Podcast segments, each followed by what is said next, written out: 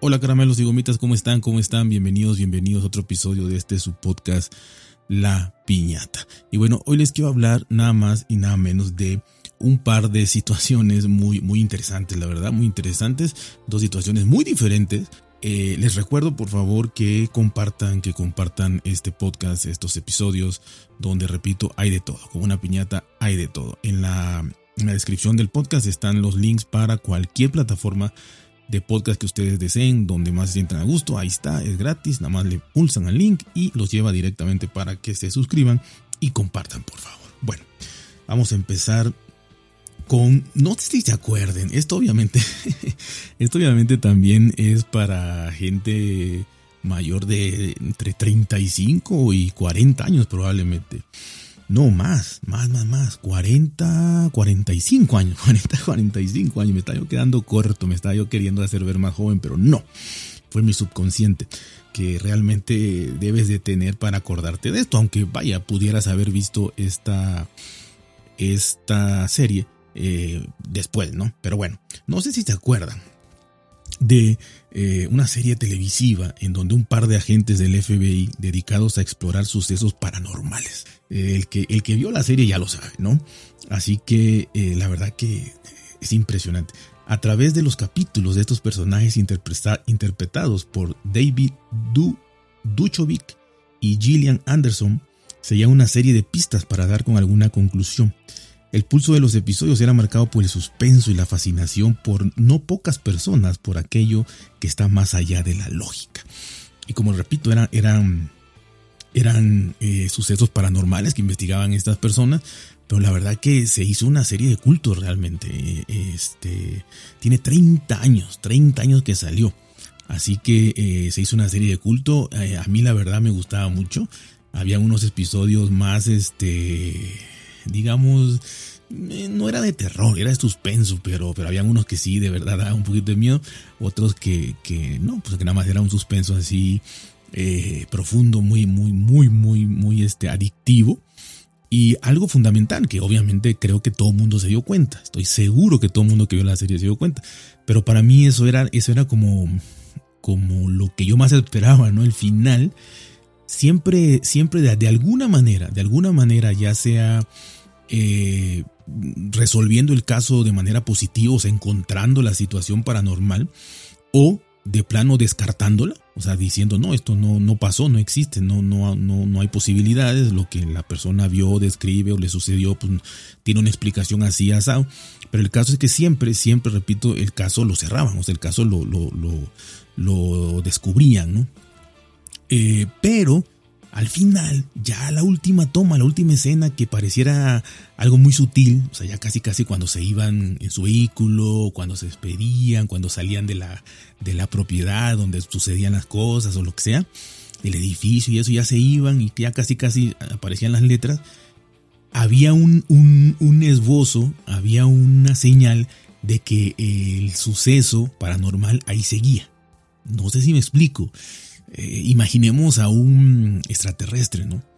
Eh, que ya ellos cerraron el caso de que, de que no lo agarraron o, o, sí lo agarraron y era uno nada más y, ya solucionaron el caso porque era uno y lo agarraron o no encontraron nada y dijeron que era otra cosa y al final digamos que se ve no sé una mano o se ve una sombra o se ve algo pero en, la, en el último cuadro digamos ya de la, de la, de la serie se veía eso nada más así pum y ya ahí te dejaba. O sea, como que tú, tú obviamente decías, ahí quedó. O sea, sigue existiendo el, el, el, extraterrestre, ¿no? hablando de extraterrestre, habían de mil cosas. Entonces, este, para todos, ¿no? Quedaba algo ahí que a ellos se les escapaba y que, y que, y que te hacía pensar que seguía, seguía el suceso, que no lo habían resuelto, ¿no? Aunque, aunque oficialmente lo habían resuelto, a ti te dejaban con esa sensación de que uh, ahí está, ahí quedó, o sea, no resolvieron nada. La verdad, impresionante, una, una, serie magnífica. Espero haberme dado a entender un poquito, ¿no? Y bueno, el primer episodio de esta serie eh, se, se, estrenó el 10 de septiembre de 1993, ¿sí? Esa temporada inicial tuvo un total de 24 capítulos y se estima que fue vista en promedio por 11 millones de personas. Acordémonos que hace 30 años, pues honestamente, eh, esto era, esto era, esto pasaba, eh, eh, por lo menos en México, si no me equivoco, en Fox o, en una de esas. Obviamente no era como ahorita que, que, que o sea, bueno, que más gente tiene sistema de cable, esto era por cable o sistema satelital o cosas así, ¿no? Entonces, eh, pues obviamente 11 millones de, personas que lo vieron fue un éxito rotundo, ¿no? Tanto así que hubo 10 temporadas más y dos películas, o sea, 10 temporadas más y dos películas, ¿no? Así que la verdad que fue una serie, repito, súper exitosísima, ¿no? Y bueno, no se sabe exactamente, eh, o no se ha anunciado más bien, no se ha anunciado la fecha de estreno, eh, ni quiénes podrían ser los, los nuevos miembros del elenco, porque obviamente esta, estas personas que, que, que, que lo hicieron las originales. Eh, David Dukovich y Gillian Anderson, que de verdad hacían una pareja impresionante. Eh, pues ya, ya, ya, ya tendrán, si en ese entonces tendrían como unos 35, pues ya, ya, ya están a tercera edad. Si es que viven los dos, la verdad no, no investigué eso. Pero bueno, ya no, no. Entonces va a ser un nuevo elenco de Expediente X. Eh, así se llamaba, creo que no lo había dicho, Expedientes X. Aquí en México le ponían Expedientes Secretos X, pero eran Expedientes X.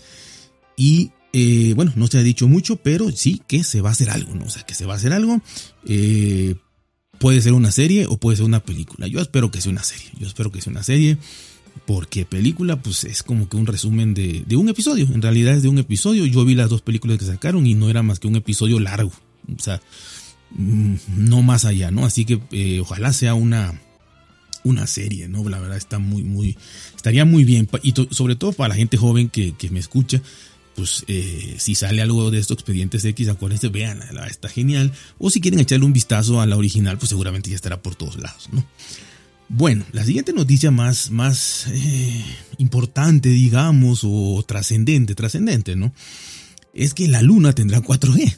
La luna sí, la luna tendrá conectividad 4G cuando en los países, es curioso porque en los países de tercer mundo y demás, pues ni siquiera tenemos 4G eh, en el 90% del, de nuestro territorio, pero bueno, en la luna va a haber, va a haber 4G y eso, y eso está bien también, ¿no? O sea, no, no, no tiene nada de malo, pero e, es, es interesante, ¿no?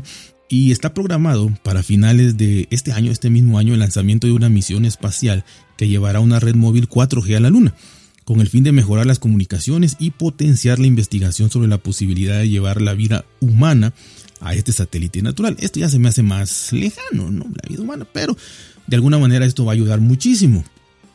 Esta misión será llevada a cabo por la empresa Nokia a través de un cohete de, SpaceX que aterrizará en la, en la, región sur de la Luna. Así que aquí ya está involucrado Nokia, que va a ser el que va, va a aplicar, digamos, la tecnología 4G y todo lo que se necesite y eh, los MOX, ¿no? Con, con SpaceX. Así que ahí está, ¿no? Este, esperemos que no salga nada mal con, con, con, con estos eh, cohetes, ¿no? Estas naves. El objetivo, ¿cuál es? El objetivo de llevar Internet 4G a la Luna es obtener más información sobre la posibilidad de que los humanos puedan vivir allá. Para lograrlo es crucial mejorar las comunicaciones y tener un mejor contacto entre los astronautas, así como con sus centros de control en la Tierra. La red móvil proporcionará capacidades críticas de comunicación para varias aplicaciones de transmisión de datos, incluyendo funciones vitales de comando y control, control remoto de vehículos lunares, navegación en tiempo real y transmisión de video de alta definición. Esto mejorará significativamente la comunicación entre los astronautas y la transferencia de información hacia la Tierra. Yo creo que esto va a ser lo, inmediato, ¿no? O sea, lo inmediato una vez que esté la red y que funcione y todo, eh, que salga bien la misión para empezar pues esto, primero no van los astronautas y además no es que vayan tan seguidos, ¿no? Entonces van los astronautas, los, sí, los, los, vehículos, este, eh, no tripulados y todo esto, los satélites y demás, las fotografías y todo esto. Entonces sí va a ser muy bueno para esto, va a ser fundamental.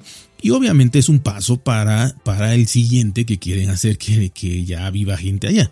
Eh, repito, esto, esto no sé si va a ser a corto plazo o a mediano plazo, pero pues la idea es esa, ¿no? O sea, lo hacen con esa idea quizá fantasiosa, aunque yo creo que realmente lo, lo primordial es, es esto último, ¿no? El mejorar las comunicaciones con los astronautas y con todas las herramientas y dispositivos que, que, que tienen que ver ahí, ¿no?